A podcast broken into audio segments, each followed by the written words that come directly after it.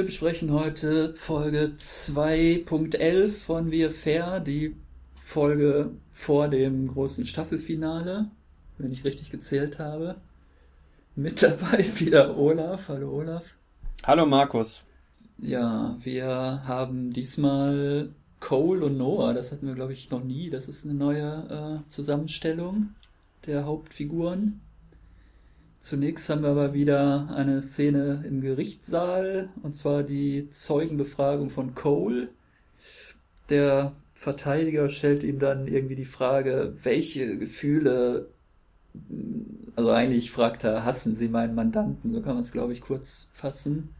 Es wird auch äh, tatsächlich ja so gefragt, aber der, ähm, die äh, die Staatsanwältin ähm, legt ja Einspruch ein, da muss er seine Frage ein wenig umformulieren, der Gottlieb. Hm. Und äh, Cole behauptet, er hätte keine besonderen Gefühle gegenüber Noah, was aber nicht allzu glaubwürdig erscheint. Äh, wir können noch Gesichtsausdrücke analysieren, aber ich glaube, das lassen wir lieber sein. Überflüssig. Ja, dann haben wir die Sichtweise von Cole zuerst. Der ähm, plant seine Hochzeit mit Luisa, ist deswegen auf dem Weg nach Montauk, um die, um diverse Mütter, äh, also seine Mutter und ihre Mutter zu treffen. Ähm, ja, er gibt ihr so ein paar Ratschläge, wie, wie sie sich äh, verhalten soll, wenn sie dann seine Mutter zum ersten Mal kennenlernt. Ähm, da, dann verläuft das aber doch alles ganz anders, weil die nämlich zufälligerweise in dem Motel, wo die beiden abgestiegen sind, als Zimmermädchen arbeitet. Und es kommt dann halt zu so einer zufälligen Begegnung. Äh, äh, also Luisa kommt äh, in ein Handtuch gewickelt aus dem Zimmer um das Zimmermädchen nach Seife zu fragen und dann stellt sich halt heraus, dass es zufälligerweise die Mutter von Cole ist, die da arbeitet. Das deutet also darauf hin, dass die Familie jetzt völlig verarmt ist, denke ich mal. Ja, ja. Es gibt aber vorher auch noch eine Szene, die nicht so ganz unwichtig ist. Da halten sie nämlich auf dem Weg nach Montauk ähm, an dem Lobster Roll an, und äh, Cole schaut sich dieses inzwischen etwas ähm, ver verlassene und verfallene Gebäude an und da hängt auch diese Zwangsvollstreckungsnotiz an der Türe und ich glaube, an der Stelle entwickelt er dann die Idee oder bekommt er die Idee, die dann später in der Handlung noch wichtiger wird. Also nachdem er ja schon, glaube ich, von mehreren Leuten gehört hat, dass äh, ja, das Lokal da irgendwie runtergekommen ist und, zum, und halt leer steht und äh, Scotty ihn ja auch schon von seinem tollen Geschäftsmodell da überzeugen wollte. Ja, später fahren die beiden dann also zu der. Wo wohnt jetzt eigentlich diese Sherry inzwischen? Immer noch in dem Das Haus? ist eine gute Frage. Das sieht nicht mehr aus wie die Farm. Ne? Das sah eigentlich aus wie eine Privatwohnung und äh, offensichtlich wird sie geteilt mit dem Scotty. Der taucht ja dann auch da auf. Genau, und der wirkt eigentlich ziemlich high erzählt dann irgendwas, er hätte ja 37.000 Dollar sich zusammengespart, weil er für, um halt den, das Lobster Roll zu übernehmen. Eigentlich hat er wohl mehr oder weniger die Wertgegenstände von der Mutter versetzt. Und das Ding kostet aber, glaube ich, eine Million. Da kann man mit 37.000 jetzt nicht allzu viel ausrichten. Ähm, deswegen will er ja unbedingt den äh, Bruder noch mit ins Boot holen. Und der sagt aber, du solltest dein Geld lieber mal äh, aufwenden, um Entzug zu bezahlen. Das ist sehr freundlich. Aber auch richtig so.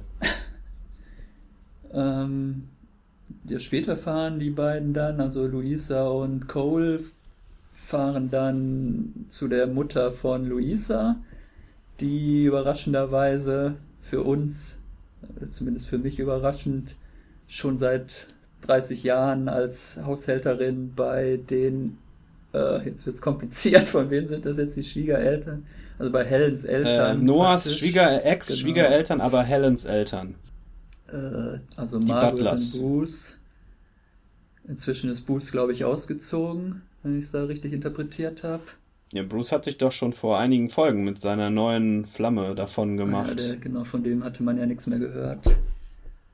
Hat also, bestimmt eine Rolle in einer anderen Serie angenommen, müssen wir mal nachschauen. Bei, bei der neuen David Simon Serie oder so. Hm. Keine Ahnung. Oder vielleicht gibt es noch so eine Borgias-Fortsetzung oder so. Ja, jedenfalls, also ich fand es ein bisschen überkonstruiert, dass jetzt äh, anscheinend scheinen sich ja alle zu kennen in diesem Ort oder jeder scheint, alles scheint mit allem zusammenzuhängen. Dass jetzt diese äh, Miranda heißt sie ja, glaube ich, die äh, Mutter von der Luisa, dass die jetzt auch noch die Haushälterin von Margaret ist. Also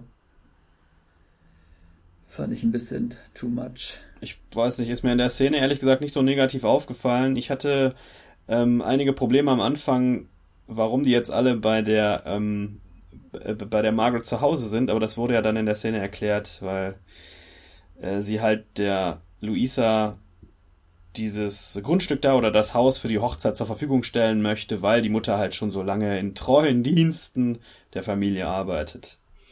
Und, und, Und dem immer zusammen. noch kein Englisch gelernt hat. Richtig, das finde ich auch etwas befremdlich. Das, das war jetzt, den ersten Teil war bei mir, da hat's funktioniert, Suspension of Disbelief, dass sie sich kennen schon.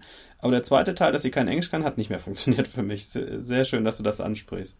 Ja, aber so ist das bei diesen lateinamerikanischen Haushälterinnen in, in den USA. Im Fernsehen Die jedenfalls. werden ja in der Dachkammer gehalten und abends dann eingesperrt. Und dann schiebt man ihr noch so ein Taco unter der Tür durch, oder? deswegen gibt's wenig Gelegenheit, mit Einheimischen in Kontakt zu treten. Genau. okay.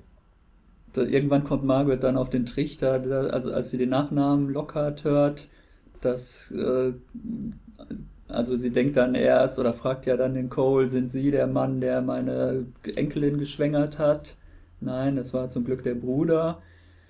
Dann will natürlich Cole so schnell wie möglich eigentlich da weg, weil das Ganze doch ziemlich peinlich wird. Margaret gibt ihm dann noch mit auf den Weg. Sie hätte aber kein Problem damit. Das Angebot würde weiterhin stehen, dass äh, er da seine Hochzeit feiern kann. A little forgiveness goes a long way, hat sie nämlich äh, in ihrem fortgeschrittenen Lebensalter gelernt. Die wirkte eigentlich erstaunlich sympathisch hier, diesmal die Margaret. Die war uns ja bis jetzt nicht so sympathisch. Also erstaunlich sympathisch, das würde ich nicht unterschreiben, aber sicherlich sympathischer als die letzten Male, wo wir sie gesehen haben, ja. Ja, wenn sie nicht mit ihrer Tochter aneinander gerät, wirkt sie sympathischer. Ich hatte übrigens den Eindruck, äh, nach, nach der Frage, äh, ob, ob er derjenige wäre, der mit der Tochter geschlafen hat, sagt sie ja auch noch, ach, dann bist du derjenige, der Noah den, äh, die Pistole an den Kopf gehalten hat. Und ich hatte den Eindruck, dass das ihr eigentlich gefallen hat, diese Aktion. Wurde dann aber nicht mehr vertieft in der Szene, weil Cole dann gehen wollte. Ja, eigentlich hat sie ihm ja auch nichts vorzuwerfen. Also was hat sie dem Cole? Kann ihm ja nicht vorwerfen, dass er jetzt der Bruder ist von diesem anderen Typen. Doch, doch, wir haben doch äh, schon gelernt, dass in Montauk uralte Familienzwistigkeiten immer äh, vorherrschend sind. Könnte doch durchaus sein, dass die Familie Butler auch irgendwie mit der Familie Lockhart äh, Probleme hat. Na, nicht, dass da irgendein Kind erwürgt wurde noch. Wobei ich glaube, dass die Butlers gar nicht von da kommen. Das sind Neureiche, die irgendwann auch dahin gezogen sind, als Bruce seinen ersten dicken Roman geschrieben hatte oder so. Ja, ja dann gibt's, glaube ich, diese Szene auf der Bank, wo Cole dann der Luisa vorschlägt, das äh, Lobster Roll zu kaufen. Sie hatte ja vorher auch mal irgendwie angedeutet, sie würde sich wünschen, ein eigenes Restaurant zu betreiben. Und weil das Geld nicht reicht, seine Hälfte aus dem Hausverkauf, soll halt Allison mit ins Boot geholt werden, um die andere Hälfte praktisch äh, beizusteuern. Ich weiß immer noch nicht, wie man auf so eine absurde Idee kommen kann. Jetzt unbedingt mit seiner Ex-Frau zusammen da das Lokal zu übernehmen, aber vielleicht muss man dazu in so einer Kleinstadt aufgewachsen sein, ich weiß es nicht. Es ist ja auch nicht ganz auszuschließen, dass er, auch wenn er jetzt zu Luisa sagt, dass da äh, keine Gefahr besteht, dass er, äh, ich weiß nicht, wie er sich ausdrückt, sich wieder in seine Ex-Frau verlieben könnte oder so. Das ist, da ist ja schon noch was zwischen den beiden. Haben wir ja in der Sexszene vor drei Folgen oder so noch gesehen. Ja, also das liegt ja jetzt schon Jahre zurück. Ich, ich, hab, ich blick nicht ganz durch bei der Zeitstruktur dieser Serie, also ich weiß nicht, wie lange das jetzt zurückliegt. ja, stimmt. Ich glaube, das Haus ist schon vor einer ganzen Weile verkauft worden, ja. Also das Kind ist ja schon ein Jahr alt, dann muss das ja eigentlich schon mit so, so knapp zwei Jahre eigentlich schon zurückliegen. Hast vollkommen recht, dann ziehe ich das zurück. Einspruch abge äh, angenommen. ja, jedenfalls, Luisa ist, glaube ich, nicht so hundertprozentig überzeugt von dem Plan, aber sie ja, erklärt sie sich dann doch einverstanden eigentlich. Hatte ich so verstanden zumindest. Habe ich auch so verstanden, ja. Dann sehen wir diese Auktion, wo wir uns nicht einig waren, ob die jetzt noch am gleichen Tag stattfindet oder ob da jetzt ein Zeitsprung dazwischen ist. Wo. Ja, bitte. Also für mich, ich habe sofort gedacht, es wäre ein Zeitsprung, weil ich es irgendwie nicht logisch finde, dass die sich sofort quasi verabreden und sofort klar ist, ja, wir kaufen jetzt zusammen den Lobster Roll. Ähm, ich glaube schon, dass da bisschen Zeit vergangen ist und dass es da schon auch nochmal ein Treffen gegeben hat zwischen den beiden, was wir jetzt einfach nicht gesehen haben. Aber es ist reine Spekulation. Es könnte genauso gut am nächsten Nachmittag gewesen sein, wenn er äh, Allison angerufen hat und gesagt hat, hör mal, ich Sollen wir nicht mit ja einfach mehr so Einblendungen wie bei Men in the High Castle, das ständig steht Berlin, äh, Deutsches Reich, 7.53 Uhr oder irgendwie sowas. Sonst kann ich einfach diese ganzen Schauplätze und äh, äh, Zeitebenen kann ich nicht auseinanderhalten. Jedenfalls sitzen jetzt Scott, äh, Quatsch, Scott, äh, Cole und Allison sitzen einträchtig äh, nebeneinander in der Auktion und äh, kriegen dann auch den Zuschlag. Dann platzt Scott da irgendwie rein mit einer äh, alten Papiertüte, wo er seine Ersparnisse drin hat.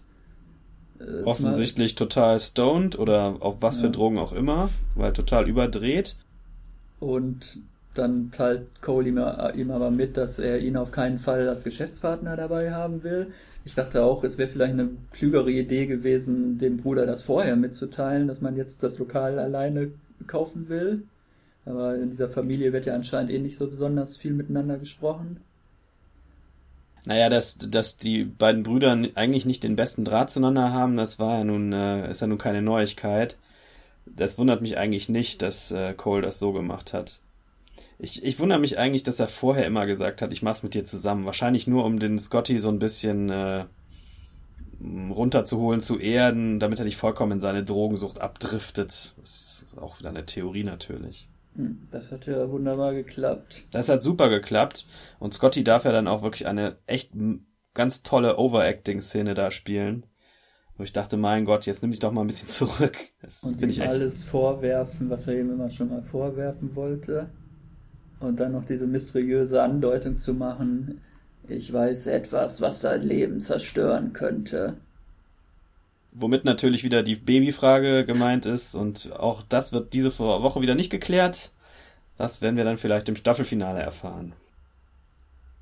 Ja, jedenfalls dann kommt noch so eine, ja, bisschen warmherzige Versöhnung zwischen den beiden Brüdern, die sich dann nochmal auf dem Boden liegend umarmen und Cole sichert ihm dann zu, wenn er erstmal den Entzug hinter sich hat, dann wird er dann praktisch noch in die Firma mit reingenommen.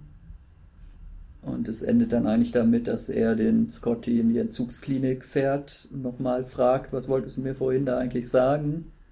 Und ja, ich weiß nicht, ob Scott wirklich schläft, vermutlich schon, oder ob er nur so tut.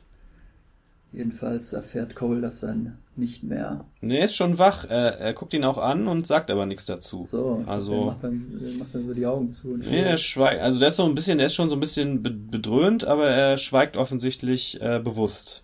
Okay. Äh, fandst du das ein ernsthaftes Angebot von Coles Seite? Ich glaube, ihn rein nur so schnell wie möglich loswerden. Habe ich auch so verstanden. Okay, gut. Dann sind wir bei Noah. Äh, der, wie wir jetzt lernen, sein Arbeitszimmer im Bad hat, weil ja dieses Zimmer, ähm, was er ursprünglich als Arbeitszimmer hatte, weiterhin als äh, Kinder, äh, wie nennt man das, als Kinderzimmer benutzt wird. Also das fand ich, da habe ich wirklich gedacht, bitte. Dann nehmt doch eine, mietet doch eine andere Wohnung an oder zieht eine Zwischenwand in euer riesiges Wohnzimmer, was wir schon ein paar Mal gesehen haben. Das ist doch vollkommen lächerlich. Ja, die anderen Kinder sind ja auch alle da, wenn ich es richtig verstanden habe. Da hört man da noch doch die anderen Kinder auch noch schreien. Also außer Whitney wahrscheinlich, die, mit der hat er ja, glaube ich, keinen Kontakt mehr. Hm.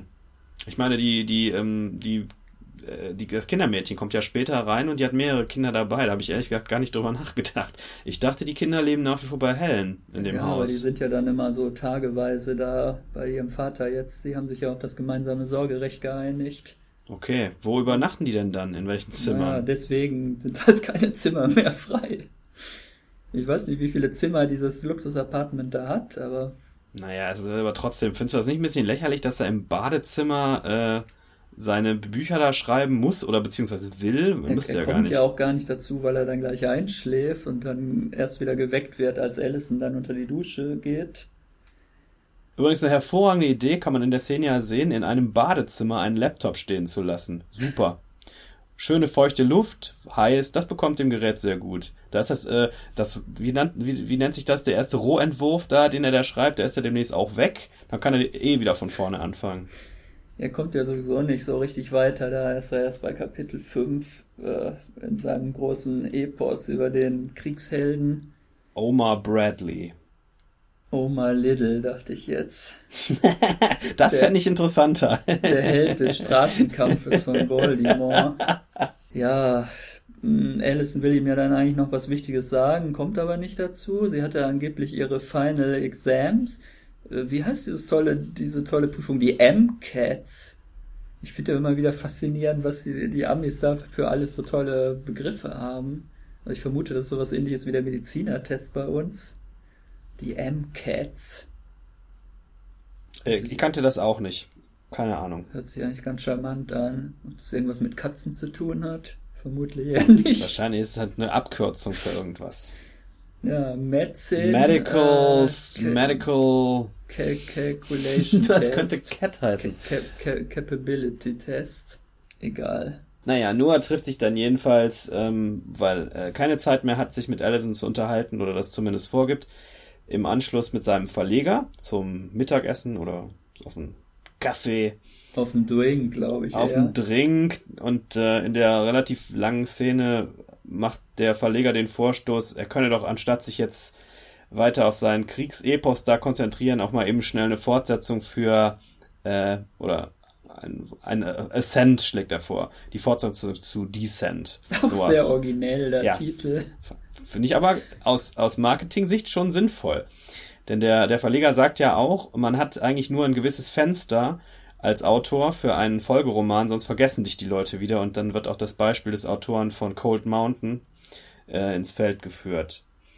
Ja, ich meine, ha ja, Harper Lee hat jetzt erst ihren zweiten Roman raus und der wird überall abgefeiert, also. Und das hat wie viel, 40 Jahre, 50 Jahre gedauert, noch länger. Wer ist Harper Lee? Das ist die Autorin von To Kill a Mockingbird, da haben Ach. wir heute schon mal drüber gesprochen. Ja, aber nicht über die Vorlage. So. Ja, jedenfalls Noah will ja auf keinen Fall so als Pulp-Autor jetzt, äh, äh, Trivialautor, äh, sich etablieren. Er meint ja, dieses Descent, das wäre halt so eigentlich so ein Ausrutscher gewesen. Hat er mal so zwischendurch, ist das aus ihm rausgesprudelt. Aber eigentlich will er sich ja als ernsthafter Schriftsteller etablieren. Deswegen hält er, glaube ich, von diesem Vorschlag gar nichts. Naja, der, der Verleger wirft ihm ja dann auch vor, oder äh, unterstellt zumindest, dass er dann sein Ego vielleicht mal ein bisschen zurückstecken sollte. Ähm, Wie wir Noah bisher kennengelernt haben, sieht's da nicht so gut aus in dieser Richtung. Stattdessen taucht er dann an- mit Blumen bei der oder nach der nach dieser Prüfung da an der Uni auf. Eigentlich eine nette Geste, nur dummerweise erfährt er dann von dem Dozenten, dass Allison schon vor sieben Wochen hingeschmissen hat. Danach ist sie, glaube ich, auch nicht mehr telefonisch erreichbar oder sie kein, das Kindermädchen weiß nicht, wo sie ist und niemand weiß eigentlich, wo sie jetzt hin verschwunden ist. Bis dann der Oscar, glaube ich, ein Foto aufs Handy schickt, äh, wo Allison neben Cole einträchtig da bei dieser äh, Versteigerung sitzt. Woher hat Oscar eigentlich die Telefonnummer von Noah? Ich weiß nicht, aber der hat den schon mal kontaktiert vorher in der Serie, bin ich mir ziemlich sicher. Die sind alle total dicke jetzt. Wenn man einmal Urlaub in Montauk gemacht hat, dann hat man die Nummern von allen Ich glaube, Einwohnern. auch wenn man einmal in diesem Lobster Roll gegessen hat, wird man diversen Angestellten nie wieder los. Richtig. Die schicken einem Jahre später noch geheimnisvolle Mitteilungen. Nee, aber es, kannst du dich noch erinnern, in der ersten Staffel ähm, waren die doch tatsächlich am Anfang ein bisschen befreundet, der Oscar und der Noah. Da werden die sicher Nummern ausgetauscht haben. Die gehen dann einmal saufen zusammen zum Beispiel. Ah, stimmt.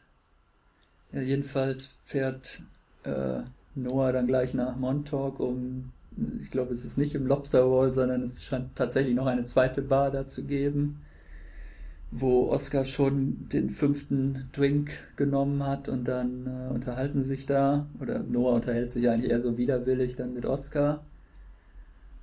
Äh, hat inzwischen aber doch erhebliche Zweifel bekommen, was Allisons Charakter angeht. Ist das, glaube ich, die Szene, wo, wo er dann fragt, ist sie vielleicht eine Psychopathin oder ist das mit Max dann erst? Äh, das ist erst bei Max, aber, aber Oscar von sich aus fängt natürlich an, Allison zu analysieren. Also erst fängt er an, Noah zu analysieren und sagt, du bist eigentlich ein Tourist in deinem eigenen Leben, wenn du diese Frau immer noch nicht wirklich verstehst. Nimmst dir, was du brauchst und fährst wieder weg und so. Finde ich ein ganz schönes Bild. Und dann sagt er auch noch, dass ähm, Allison, wenn sie ihre, ihre Trauernummer abziehen würde und sich auf das tote Kind berufen würde, dass das, dass in der, wie, wie, wie drückt er sich aus? It wasn't Gabriel that broke her heart, she never fucking had one. Fand ich einen sehr schönen Satz. Jetzt kommt dann als nächstes die Szene, wo Noah, weil er nicht so richtig weiß, was er machen soll, zu seinem alten Freund Max fährt. Ähm, und in dem äh, Zuge dieser Szene kommen halt auch wieder einige Themen auf den Tisch. Zunächst geht's ähm, um die Allison und da kommt jetzt dann dieser Satz, den du gerade gesagt hattest. Und Max ist da Pragmatiker, offensichtlich. Er sagt, äh, so ist das zwischen Menschen. Menschen gehen auch aus irgendwelchen Gründen auseinander. Darf man sich nicht so viel Gedanken drüber machen, das ist normal. So ungefähr. Und er kennt das ja, weil er ja schon so oft verlassen worden ist und Noah wäre ja noch nie verlassen worden, weil dem fliegt ja sowieso alles zu. Ja, also sie werfen sich dann, also erst kommt dann raus, dass äh, Max die Affäre mit Helen hatte, weil äh, er sich so wahnsinnig dafür interessiert, dass sie jetzt einen neuen Freund hat und da wird Noah dann misstrauisch, warum interessiert dich das ein, was geht dich das eigentlich an? Und dann kommt halt das Geständnis, ich habe sie sowieso immer schon geliebt. Und dann sagen sie sich eigentlich so, was sie sich schon immer mal sagen wollten. Du bist, äh, dir fällt alles so leicht und äh, also Max meint, er müsste immer um alles kämpfen und dem Noah verzeiht man halt alles. Er kommt mit allem durch, egal was er für, für eine Scheiße baut. Und äh, er sagt auch, er wirft dem Noah auch vor, dass Noah nie mit dem zufrieden wäre, was er hätte und immer noch mehr wollen würde. Ähm, Finde ich eine gute, also da würde ich zustimmen. So wie wir Noah bisher kennengelernt haben, ist das genau Noahs Problem. Während Max genau weiß, was er will, nämlich nur diese eine Frau und die hat er aber auch schon wieder verprellt. Und natürlich ein paar schöne Waterford Crystal Gläser, von denen Noah ja dann in seinem Wutanfall eins kaputt macht. Ich war mal in den Waterford oder vor den Waterford Crystal Werken in Irland ist das. Ähm, da war ich ein Teenager mit meinen Eltern, die wollten da unbedingt rein. Ich äh, habe mich aber nicht für Gläser interessiert, bin dann äh, nicht mit reingegangen.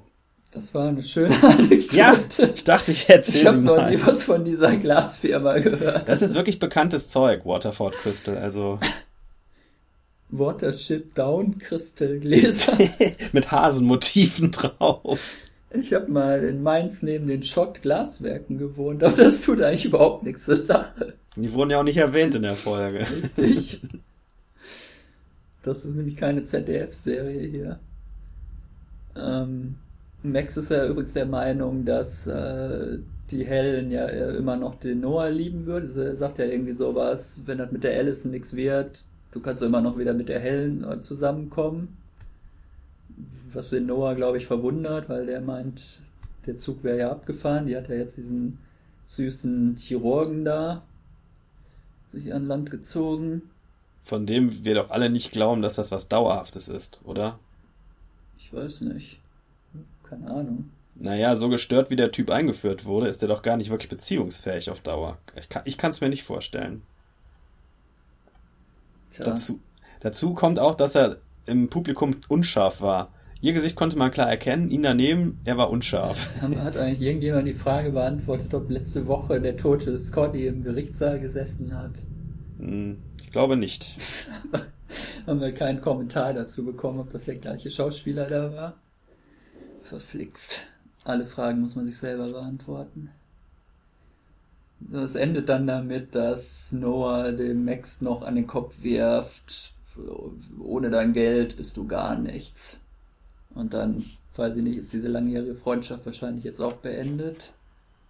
Glaubst du, es wird ja in der Szene auch darüber gesprochen, ob die Freundschaft überhaupt eine Freundschaft war oder ob Max quasi die ganze Zeit nur Kontakt zu Noah haben wollte, um früher oder später an Helen oder an Helen dran zu bleiben.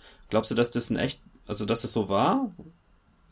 Oder, also ich weiß nicht, ob. Wie soll man das jetzt, woraus soll man das Ja. schließen können? Also ich hatte schon den Eindruck, dass das, dass das eigentlich alte Freunde sind. Auch wenn er sich jetzt, auch wenn sich Noah ja aus der, aus der Freundschaft zurückgezogen hat, das wird ihm ja dann wiederum auch von, von Max Seite vorgeworfen. Also der Max war natürlich auch nicht so besonders ehrlich. Also da sollte man vielleicht doch vorher dann schon mal sagen, du, jetzt seid ihr ja geschieden oder was, hast du ein Problem damit, wenn ich mich jetzt an die Hellen ranmache oder so. Mhm. Aber es ist ja generell in dieser Serie ja so ein Muster, dass die Leute immer erst hinterher mit allem äh, rauskommen. Ja, jedenfalls ist Noah jetzt ziemlich wütend, setzt sich hinter Steuer, fährt dann eine Straße lang und dann hat er wieder diese komische, ich nenne es immer noch Vision. Äh, Jetzt äh, überblendet sich dann halt wieder mit diesen Bildern, die wir dann schon öfter gesehen haben, dass da ist dann plötzlich Nacht und dann taucht halt diese Frau auf der Straße auf und da dreht sich um und das ist dann Allison und er tritt dann nochmal voll aufs Gas. Wir sehen dann aber, dass in Wirklichkeit überhaupt niemand auf der Straße ist. Und dann wird er so aus seiner Fantasie herausgerissen, als das Telefon klingelt. Ähm, ich, ich finde aber, dass in der Szene relativ deutlich wird, dass er das dieses Mal bewusst in seinem Kopf heraufbeschwört, dieses Bild von Allison, damit er sie an dieser Stelle Mhm. bewusst überfahren kann. Das wirkt einfach anders als in den, in diesen ganzen Nachtvisionen. Also psychoanalytisch gesehen, oder wie? Ja, psychoanalytisch ist er halt verdammt sauer auf sie jetzt und wird sie jetzt in seiner Fantasie gerade in diesem Moment am liebsten überfahren. Ich habe immer ein Problem damit, dass man das dann als Zuschauer wirklich so bildlich präsentiert bekommt, aber gut. Naja, so sonderlich subtil ist das sicher nicht, aber äh, ich finde das schon nachvollziehbar. Ja, dann ruft sie ihn jedenfalls endlich mal an, oder beziehungsweise zurück, nachdem er es ja den ganzen Tag versucht hat. Und dann treffen sie sich auch in ihrer Neuerwerbung, dem Lobster Roll. Ähm, sie fragt ihn, sie sagt ihm dann die Wahrheit, dass sie das gekauft hat. Er wusste es natürlich schon und dass sie die, äh, äh, die Medizinschule hingeworfen hat und fragt ihn, ob er sauer ist. Und er sagt, ich war vor sechs Stunden sauer, jetzt bin ich eigentlich nur noch enttäuscht. Ja, und dem Rest des Dialogs habe ich ehrlich gesagt nicht mehr richtig aufmerksam gefolgt, weil sie mir so auf den Sack gegangen ist in dieser Szene. Weil du eingeschlafen bist, dachte ich. Nee, weil ich, ich jetzt zum ersten Mal wieder auf Noahs Seite bin, seit langer, langer Zeit in dieser Serie. Ja, sie hat ja wo wochenlang äh, ist sie über die Brooklyn Bridge hin und her gelaufen und hat sich immer Gedanken gemacht, was sie mit ihrem Leben anfangen will und ist dann zu dem Schluss gekommen, dass sie sich doch nicht als Ärztin sieht, sondern äh, auch nicht auf fancy Buchpartys rumstehen will, sondern nur ein einfaches Mädchen aus Montauk ist. Und deswegen muss sie unbedingt dahin zurück und jetzt dieses Lokal übernehmen. Genau. Und dafür, dass sie das eigentlich selber erst, ich weiß nicht, wenn ich es richtig verstanden habe, innerhalb von 24 Stunden erst entschieden hat, äh, verteidigt sie das ja ziemlich vehement. Als wenn sie das immer schon, oder als wenn ihr das schon seit langem klar wäre. Ja, wirkte für mich halt auch nicht so richtig glaubwürdig alles. Ich, ähm, ob das jetzt so gewollt ist von, äh, von Drehbuchautorenseite oder nicht. Also was der Oscar da so gesagt hat, das fand ich eigentlich, eigentlich ganz schlüssig. Also sie will eigentlich jetzt mit dem Cole wieder in die Kiste, oder was? Nee, nicht unbedingt auf den Sex bezogen, sondern dass sie einfach ein totales Problem hat und nicht echt gegenüber den Menschen ist, sondern immer so eine Rolle spielt. Und wir eigentlich immer noch nicht genau wissen, wer Allison Nachname vergessen eigentlich ist. Bailey, das wieder, Richtig, wieder auf richtig. dem Handy. Stimmt. Da haben sich bestimmt einige Zuschauer gefragt, ey, wieso hat der seine Freunde mit Nachnamen auf dem Hab Handy? ich auch gefragt. Wir Ich erfahren ja auch nicht. zwischendurch, dass die noch nicht verheiratet sind. Ich hatte, ich habe alle Menschen mit Vor- und Nachnamen in meinem Handy. Auch Sogar meine deine Mutter, Ex-Freundin, also auch deine Eltern. auch meine Eltern. Wenn schon, denn schon. Was soll ich denn da reinschreiben? Mama? Herr Schmidt steht dann da. Oder?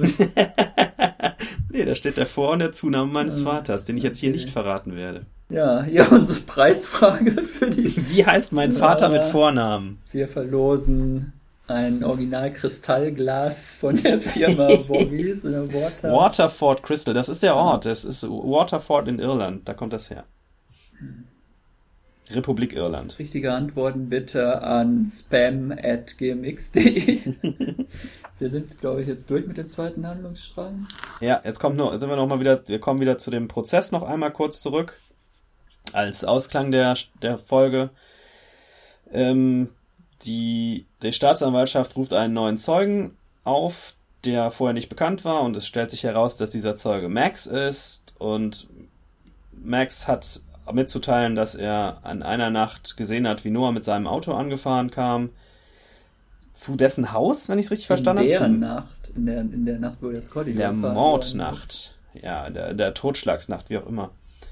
Und dann wieder weggefahren ist und dann hat äh, Max die Einfahrt untersucht und festgestellt, dass äh, es da Blutspuren gibt.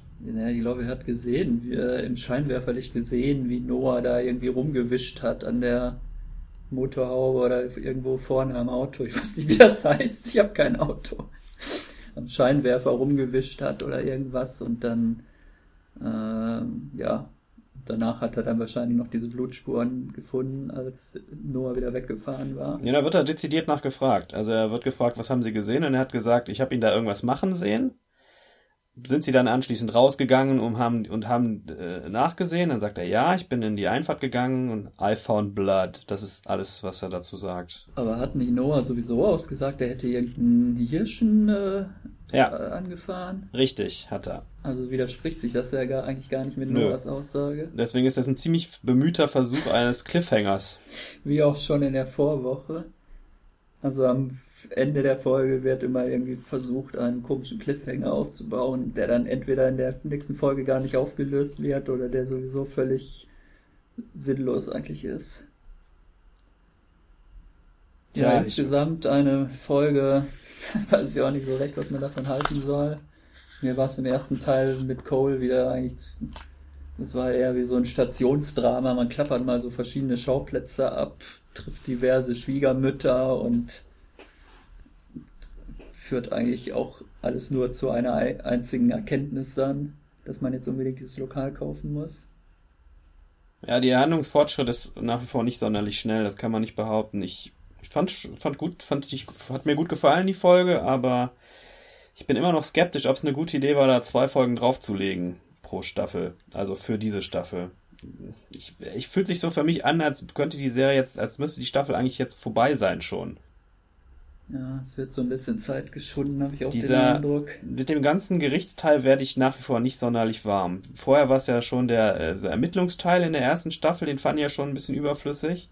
Jetzt ist es dann halt der Gerichtsteil, den finde ich auch, den finde ich auch wieder überflüssig. Ich hoffe, das wird dann endlich mal abgehakt jetzt am Ende der Staffel und dann nicht mehr in die dritte Staffel rübergeholt. Also ich habe irgendwo gelesen, dass ich glaube, es war sogar die Whitney-Darstellerin oder irgendeine, irgendeine Darstellerin hat in einem Interview oder auf irgendeiner Fan-Convention gesagt, dass wir im Staffelfinale jetzt erfahren werden, wer den Scotty überfahren hat.